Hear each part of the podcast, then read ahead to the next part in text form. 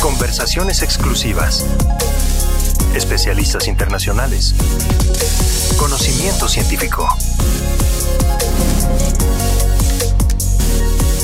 Voces, de la ciencia. Nos encontramos en el podcast número 9 de Voces de la Ciencia. En esta tercera temporada le presentamos una conversación con la doctora Esther Holgado, oncóloga, que desde el Hospital La Luz en Madrid, España, nos seguirá hablando acerca del cáncer de mama triple negativo. Lo invitamos a que no se pierda ningún episodio. Recuerde que nos puede seguir en Spotify y YouTube, así como recomendar este contenido a sus colegas. En el episodio previo, la doctora Holgado expuso las consideraciones para realizar la prueba PDL1. Ahora se realizará un análisis de la siguiente afirmación. El PDL1 es un biomarcador de relevancia. Comenzamos. Voces, de la ciencia. Bueno, yo, los que me conocen ya saben que soy una detractora del PDL1 como biomarcador en general, porque ¿qué esperas de un biomarcador? A ver, el, biomarcador se refiere eh, a una amplia subcategoría de signos, eh, moléculas, eh, que son indicadores del estado médico observado desde fuera del paciente que pueden medirse de forma precisa y reproducible. Esto no hay quien lo entienda, pero esto lo que significa es que un biomarcador es útil clínicamente si su uso se asocia con un balance favorable de beneficios a daños en comparación con el tratamiento del paciente en ausencia de los resultados de la prueba de biomarcadores. Los beneficios pueden incluir distintos tipos en función de si estás midiendo supervivencia libre de progresión, supervivencia global o lo que sea. Entonces, un biomarcador debe aportar información clínicamente útil más allá de la ya proporcionada por los indicadores clínico-patológicos en el, en el uso estándar. Y además la magnitud del beneficio debe ser clínicamente significativa y superar los riesgos, los costes y los inconvenientes asociados con el uso de la prueba. Es decir, dicho todo esto, ¿qué pienso yo del PDL1 como biomarcador? Pues considero que no es un buen biomarcador. ¿Por qué? Porque, primero, hay distintas maneras de determinarlo. Encima hay distintos puntos de corte para determinar lo que es positivo de lo que no.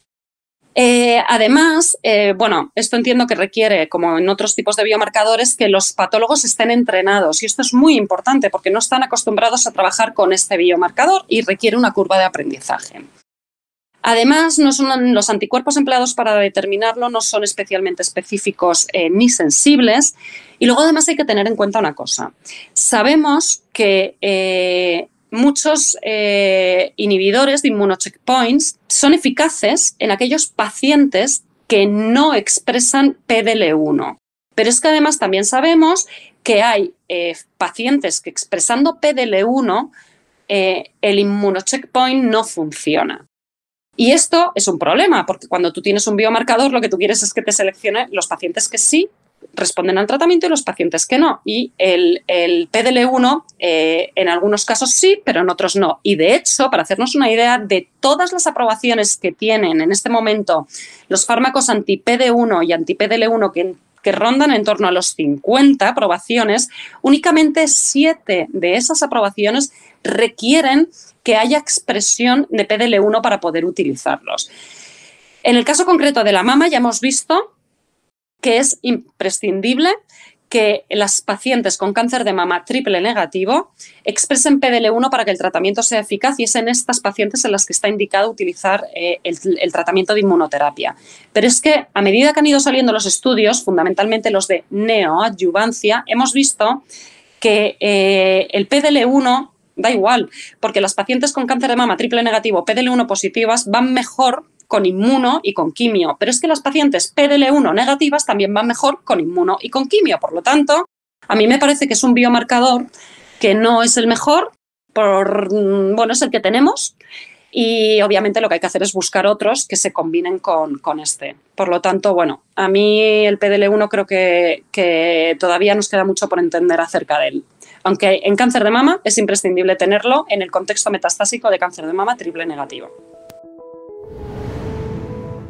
Con esta información y con el PDL1 centrado en cáncer de mama triple negativo, La doctora Holgado contestará la pregunta, ¿es el PDL1 un biomarcador con valor pronóstico o predictivo? Qué grandísima pregunta.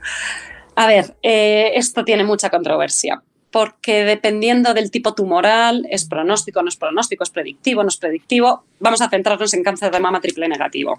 En cáncer de mama triple negativo, el, PDL1 es un valor predictivo de respuesta. Y esto lo hemos visto en el estudio, eh, en el Impassion, donde sabemos 130 que las pacientes que expresan PDL1 responden mejor al tratamiento de nab-paclitaxel en combinación con atezolizumab que las pacientes que no expresan PDL1. Por lo tanto, PDL1 en cáncer de mama eh, triple negativo metastásico tiene un valor predictivo de respuesta. En cuanto al valor pronóstico, yo ahí sinceramente tengo serias dudas y me atrevería a decir que el valor pronóstico del PDL1 es más que limitado, porque de hecho eh, hay una gráfica en el estudio, en el Impassion 130, donde esto se pone de manifiesto y lo que esta gráfica eh, nos muestra es que en las pacientes que no expresan PDL1, la supervivencia media es la misma en la rama de placebo que en la rama de atezolizumab que es en torno a 20 meses, vamos a poner 19,7 meses. Y es que en las pacientes que tienen PDL1 positivo, en la rama de placebo, la supervivencia es de 18 meses. Es decir, que yo diría que el PDL1 tiene valor predictivo de respuesta, pero el valor pronóstico yo creo que hay que, hay que todavía nos queda mucho por entender y todavía nos quedan muchos estudios y más seguimiento para poder sacar conclusiones. Con esa sentencia concluye el noveno podcast. En el siguiente episodio, la doctora Holgado expondrá una pregunta controversial. PFS versus OS, enmarcado en una visión de eficacia, quimioterapia versus inmunoterapia. Cuando hemos trabajado con quimioterapia, que ha sido toda la vida, somos oncólogos, la supervivencia libre de progresión habitualmente ha predecido la supervivencia global. Pero esto con, con la inmunoterapia no lo hemos visto muchas veces, algunas sí, pero otras no. Tenemos una cita en el siguiente podcast de Voces de la Ciencia. Recuerde, Spotify y YouTube son las vías para seguirnos. Gracias.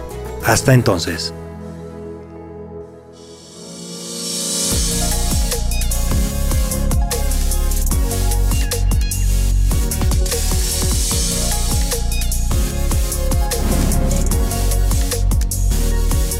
Voces de la ciencia.